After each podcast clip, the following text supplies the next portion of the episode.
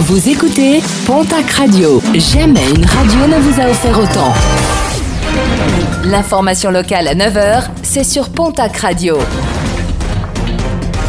Bonjour Jean-Marc Courage Sénac. Bienvenue à vous. À direction la case tribunal pour un quadragénaire à Pau. Ce dernier doit comparaître le 26 septembre prochain pour violence conjugale et appel malveillant, le tout en état de récidive.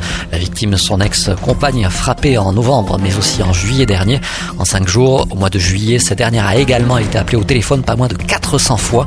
Dans l'attente de son procès, l'individu a été placé à la maison d'arrêt de Pau.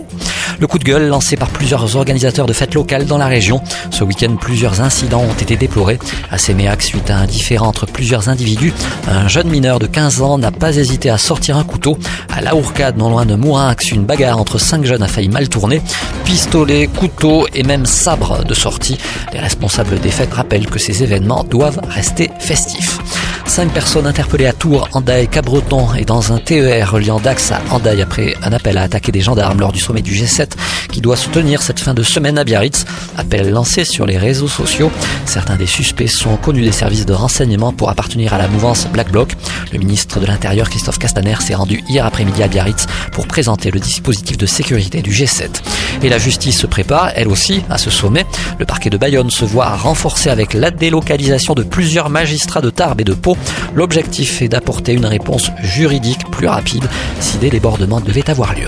Les pompiers gersois et hauts-pyrénéens en renfort dans l'Aude, le département est en proie de multiples incendies depuis plusieurs jours. Des départs de feu particulièrement virulents en raison d'une sécheresse très marquée associée à des vents forts.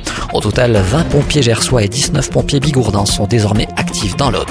Un bois constricteur retrouvé blessé ce week-end à Jurançon en pleine rue. Le serpent de plus d'un mètre de long récupéré par les pompiers a ensuite été confié à un vétérinaire qui n'a pu le sauver. Et puis les gendarmes des Hautes-Pyrénées appelés en renfort pour sauver un jeune vautour caché sous une voiture à Cotteret. C'était vendredi dernier.